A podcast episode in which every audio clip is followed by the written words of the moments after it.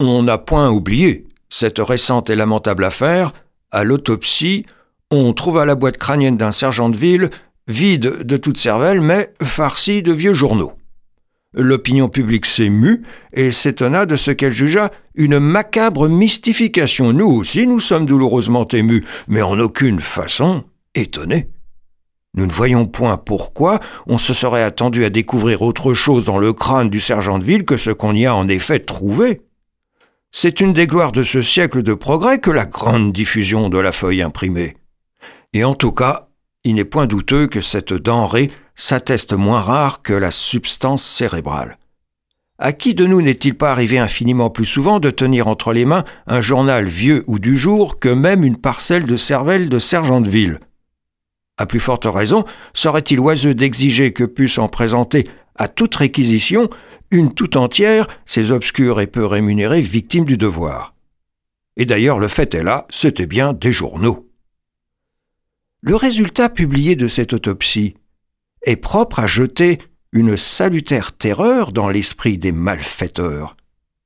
Quel sera désormais le cambrioleur ou l'escarpe qui ira risquer de faire sauter sa propre cervelle en affrontant un adversaire qui ne s'expose, lui, qu'à un dommage aussi anodin qu'un coup de crochet de chiffonnier dans une poubelle.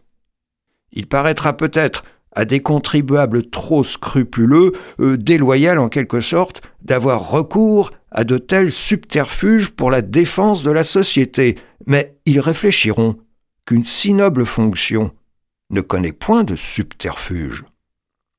C'est d'un plus déplorable abus que nous accuserons la préfecture de police. Nous ne daignons point à cette administration le droit de munir ses agents de cervelle en papier. Nous prétendons seulement examiner quels étaient ces journaux en lesquels consistait la cervelle du sergent de ville. Ah, ici, le moraliste et l'honnête homme s'attriste. Hélas, c'était La Gaudriole, le dernier numéro du fin de siècle, et une foule de publications plus que frivoles, dont quelques-unes de contrebande belge. Voilà qui illumine certains actes jusqu'à ce jour inexplicable de la police, et singulièrement ceux qui causèrent la mort du héros de ce fait divers. Il voulut, si nous nous souvenons bien, arrêter pour excès de vitesse un fiacre qui était stationnaire, et le cocher ne put obéir logiquement qu'en faisant reculer son véhicule, d'où chute dangereuse de l'agent qui se tenait derrière. Il reprit néanmoins ses forces après quelques jours de repos, mais, sommé de reprendre pareillement son service, mourut aussitôt. La responsabilité de ces événements incombe sans contredit à l'incurie de l'administration policière, qu'elle surveille mieux à l'avenir la composition des lobes cérébraux de ses agents, qu'elle la vérifie au besoin par trépanation, avant toute nomination définitive.